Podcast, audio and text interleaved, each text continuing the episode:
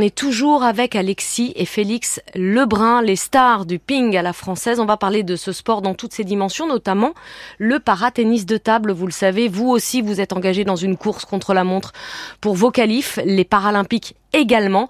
Il y a des qualifications hein, toutes les semaines. La dernière en date, c'était l'Open de France euh, la semaine dernière à Saint-Quentin en Yvelines et Guillaume Batin y était. Table numéro 17, Clément Berthier dispute son deuxième match de la matinée. Il a remporté le premier facilement, 3-7-0. On va découvrir un peu la personne, là, euh, comment elle est, et on va ajuster. Quoi. Assis au bord du terrain, Claude Barre, entraîneur de l'équipe de France, observe les erreurs de Clément et les faiblesses de son adversaire. C'est un moment de, où on regarde un peu comment est la balle de l'autre, la lecture de la balle de l'autre. Voilà, c'est un moment un petit peu de yeux dans les yeux. Une petite période d'échauffement Deux minutes.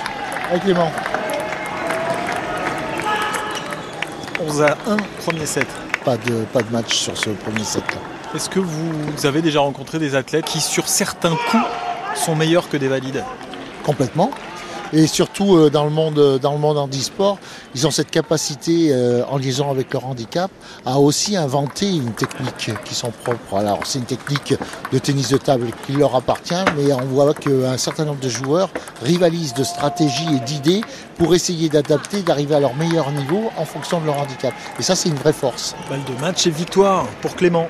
Oui, match pas très très compliqué, un petit peu mis en danger sur la deuxième manche, mais Sinon, le match s'est plutôt bien déroulé. Clément est classe 8, celle des athlètes debout. Le champion d'Europe est équipé d'une prothèse fémorale en carbone, jambe gauche, depuis un accident de tondeuse quand il avait deux ans. Clément s'est mis au tennis de table facilement il y a une dizaine d'années. Mon premier club, euh, en fait, bah, je m'entraînais exclusivement avec des personnes valides. Il faut juste trouver des personnes qui sont à son niveau. Après, au tennis de table, euh, on peut trouver. Il n'y a pas d'écart énorme euh, entre les personnes valides et les personnes handicapées. Donc, je pense que pour ça, c'est pas mal. Apprendre et jouer avec les pongistes valides, voilà le secret. Voilà pourquoi les résultats de l'équipe de France de paratennis de table sont excellents et réguliers depuis longtemps. 11 médailles à Tokyo, deuxième nation mondiale et deuxième sport pourvoyeur de médailles pour l'équipe de France. Thomas Bouvet a remporté la médaille de bronze en double avec Clément Berthier au Japon il y a trois ans. Je pense que c'est beaucoup grâce à la pratique valide. Donc moi j'ai commencé dans un club valide. Euh, je m'entraîne encore aujourd'hui à Levallois dans un club valide avec des personnes valides.